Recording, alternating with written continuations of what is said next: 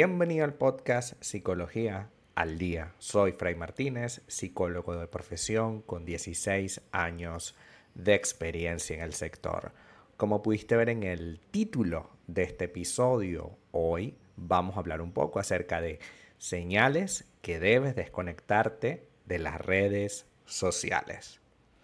Si bien las redes sociales son un espacio como estos para comunicarnos y para poder aprender ciertas cosas, para estar informados de lo que nos pasa, para estar conectados con las personas que queremos. También es cierto que es, y hay muchísimos estudios que lo demuestran, un medio que puede llegar a ser muy adictivo, sobre todo cuando estamos con la necesidad de aprobación, con el miedo al abandono y vemos en estas redes sociales nuestra salvación a todos estos problemas. Había un mundo, había una vida sin las redes sociales. Eso aunque hoy te parezca un poco raro o extraño, era posible. Se podía vivir sin eso. No estoy diciendo que vivamos sin eso porque ya forma parte de nuestra realidad. Siempre le digo a mis pacientes que las necesidades básicas de, cualquier eh, ser humano ahora incluyen el Internet y las redes sociales. Lo incluyen. Antes era de que el piso tuviese eh, gas, electricidad y agua. Era lo básico. Ahora este básico debe incluir el Internet, ya que el Internet somos cada vez más dependientes de él, tanto para aprender como incluso para trabajar. Abandonar un espacio virtual no es sencillo. Sin embargo, debemos aprender algunas técnicas, algunas fórmulas para eh, hacerlo de manera efectiva. No estoy hablando de que te cierres el Instagram, no. Estoy hablando de que no te conectes tanto con eso, ya que en algún punto puede ser tremendamente adictivo para ti e imposible de dejar. Hoy vamos a hablar de algunos indicadores en un principio y luego de alguna manera práctica de poder llevar a cabo esto. La primera cosa, experimentas disociación. Esa es la primera señal. Una de las funciones más características y novedosas implementadas en las redes sociales es el famoso scroll infinito. Es decir, que siempre, gracias a esta función, la persona no tiene que clicar o darle algo, sino que simplemente va dándole, dándole, dándole, dándole y se va creando cada vez más y más entradas. Entonces perdemos la conciencia de tiempo y espacio y decimos aquella famosa frase, me voy a meter en TikTok cinco minutos y son dos horas.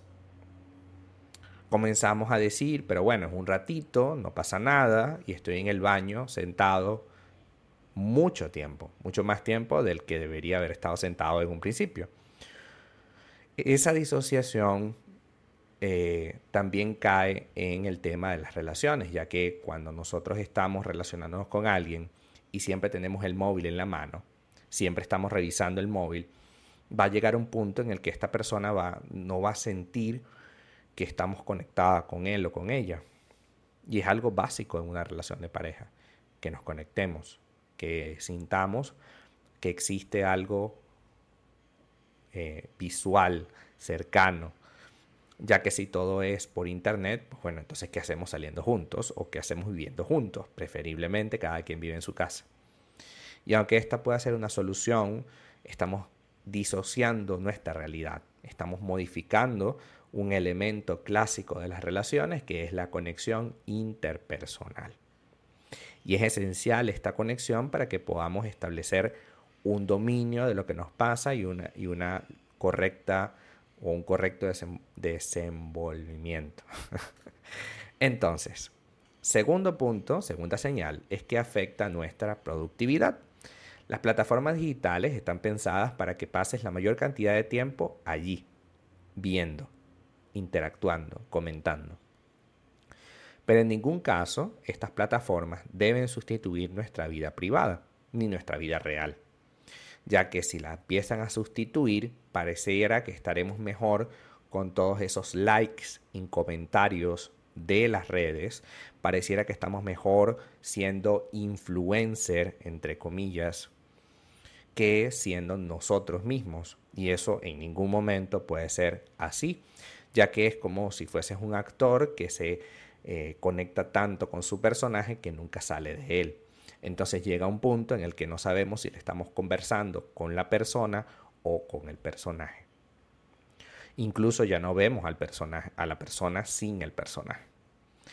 Entonces, por supuesto, esta situación va a afectar tu productividad porque no vas a querer hacer otra cosa sino meterte dentro de la red y ser parte de ella. Entonces, trabajar, eh, hacer cosas de casa, siempre van a estar relegadas a un tercer, cuarto, quinto lugar. Siempre lo más importante será revisar las redes sociales, comentar, compartir y hacer cosas, ¿no?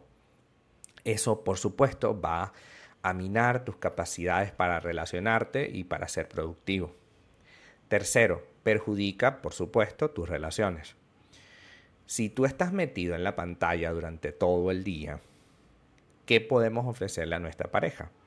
¿Memes? ¿Comentarios acerca de videos que acabamos de observar o de que vimos temprano cuando esta persona estaba trabajando? ¿Qué podemos ofrecer? ¿Cuál va a ser nuestro tema de conversación?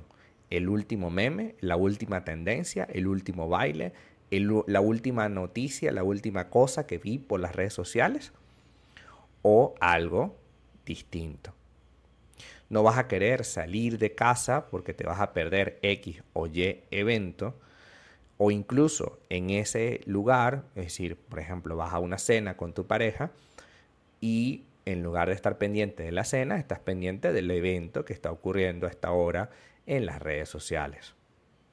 Lo que va ocasionando es que poco a poco esa otra persona se sienta que se va separando de ti hasta que llega un punto en que es insalvable esta situación. Ahora bien, como nosotros tenemos estos miedos, debemos hacer uso y de, desconexión en, en redes sociales. Alejarse de los medios digitales durante un tiempo puede tener repercusión positiva en ti. No estamos hablando de meses, ni estamos hablando de cerrar la cuenta. Estamos hablando de que, por ejemplo, revises la estadística que tu propio celular te proporciona de la cantidad de tiempo que pasas en un día. Y trates de reducir esto por lo menos un tercio. Si son dos horas, por lo menos 30, 20 minutos menos de esas dos horas. Así, poco a poco, te vas dando cuenta de que ese espacio, esos 30 minutos que le quitaste a las dos horas que te veías redes sociales, puede ser muy productivo para ti. Incluso podemos hacer algo entre esos eh, descansos y es que podemos hacer algo durante 30, 40, 50 minutos que sea sumamente productivo y saludable para ti, como por ejemplo dejar el móvil a un lado y conectarte con la cena. ¿Cuánto te puede llevar una cena? ¿Una hora? ¿Hora y media? ¿Media hora? ¿Cuánto te puede llevar una cena? ¿Por qué no entregarle esa hora y media, esa hora o esos 30 minutos a esa persona especial que te dedica tiempo a diario? hagámoslo. Solo media hora y verás los cambios. Media hora diaria y verás los cambios. Hasta acá nuestro episodio del día de hoy. Muchísimas gracias por quedarte aquí hasta el final. Si deseas saber más sobre mi contenido, www.fraymartinez.com. Para consultas online, www.fraymartinez.com y también sígueme en mi Instagram, arroba fraymartinez20. Muchísimas gracias y hasta el próximo episodio.